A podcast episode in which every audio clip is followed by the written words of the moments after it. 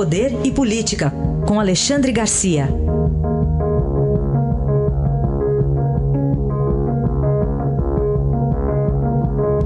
Alexandre, bom dia. Bom dia, Raíssa. Bom dia, Carolina. Bom dia. Bom, vamos começar falando da repercussão de todo o fim de semana, né, Alexandre? O ex-presidente Lula livre fez dois discursos, um em Curitiba ainda, outro em São Bernardo. O que, que você vê daqui para frente, assim, hein? Pois é, Lula, né, em primeiro lugar, que não há quem não, consiga me tirar da cabeça que a decisão do Supremo não foi por causa dele, né? Se fosse um assaltante de crime comum, que um discutisse se fica preso ou não fica preso, o Supremo não ia se preocupar. Mas Vamos em frente. Um dos primeiros a sair, se não o primeiro, foi o, o homem do mensalão tucano, lá em, lá em Minas Gerais, Eduardo Azeredo, ex-governador do PSDB. Uh, eh, Lula saiu, saiu José Dirceu, o cérebro do PT, né? E, e, agora, o que vai acontecer? Né? Há quem garanta que nunca mais Lula volta à prisão, né? enquanto permanecer essa decisão do Supremo. Os recursos, mesmo com mais condenações, já existe uma que tá na, já está na segunda instância, lá do, do, de Atibaia, tem mais uma meia dúzia eh, de casos em que ele é réu, mas eh, do jeito que foi decidido no Supremo, ainda que haja, que haja manifestações, que haja reação no Congresso, que façam alterações na Constituição, não pode retroagir, uh, se fizer alteração uh, talvez não possa fazer, não possa valer, seja derrubada no Supremo por causa do artigo 60 da Constituição, que diz que direitos e garantias individuais não são passíveis de deliberação uh, de emenda, né, cláusula pétrea. Uh, enfim, e agora o que vai acontecer? Eu diria que eles estão livres, né? Tanto o tucano quanto o petista estão livres, uh, teoricamente. Agora, estariam realmente livres, né? Foram soltos, mas não sei se estarão livres. Estarão livres para andar numa praça pública, para andar na rua, para andar no shopping, para ir à praia, para frequentar um teatro, um cinema, um avião comercial. Né? Uh, do jeito que as coisas estão nesse momento, dificilmente a gente concluiria que eles uh, estão realmente livres, né? estão soltos, uh, condenados, mas não me parece que estejam livres. Bom, e qual que é a sua interpretação a partir do que disse ou pouco disse né, o presidente Bolsonaro em relação a essa decisão do Supremo?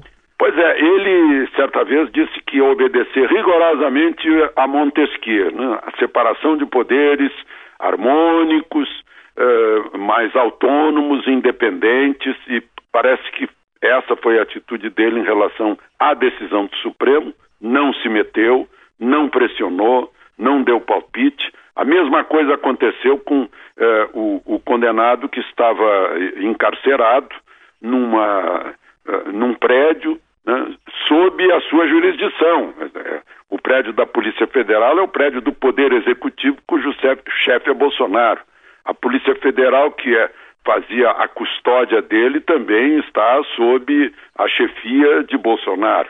E Bolsonaro não moveu uma palha para alterar o livre funcionamento das, eh, das determinações do Supremo, das decisões do Supremo.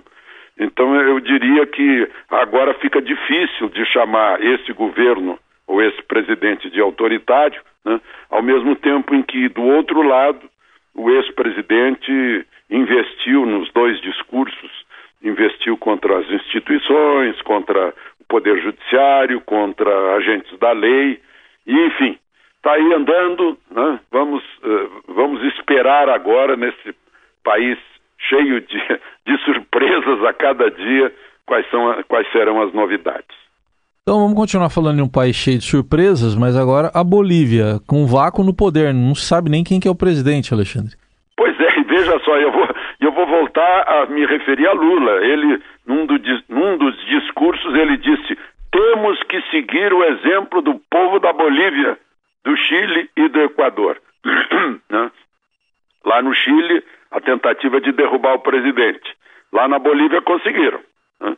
O presidente foi acusado, inclusive, pela Organização dos Estados Americanos de fraude nessa eleição, que estava dando mais um mandato a ele, está 13, 14 anos no poder. Né? e quando perdeu o apoio das Forças Armadas, viu que não tinha futuro. Né? E, e, foi embora. E está e tá sem, sem governo praticamente, né? renunciou o vice também, presidente da Câmara, presidente do Senado, todo mundo que substituiria. O, o presidente do Tribunal Eleitoral foi preso, né? como autor da fraude, como participante da fraude. Agora, eu acho que a grande defecção causada pelo, pela saída de, de, uh, de Evo Morales é no Foro de São Paulo. Né? Uh, se havia alguma, algum objetivo do Foro de São Paulo, ele já sofre um desfalque aí com a, com a saída de Evo Morales.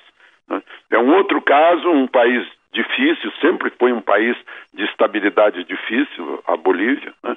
uh, de esperar o que vai acontecer agora. Tomara que o povo boliviano, né, nosso uh, nosso vizinho, nosso sócio aí da Petrobras, tenha, tenha paz e tenha democracia. Muito bem. É, tem alguma. Aconteceu alguma coisa importante em 11 de novembro de 1940, Alexandre? Para mim aconteceu, né? Eu vi a luz. então tá bom. Tava esperando essa resposta, então. Parabéns, então. Parabéns, Alexandre. Obrigado a vocês. Um abraço. Abraço, tchau, até tchau. amanhã.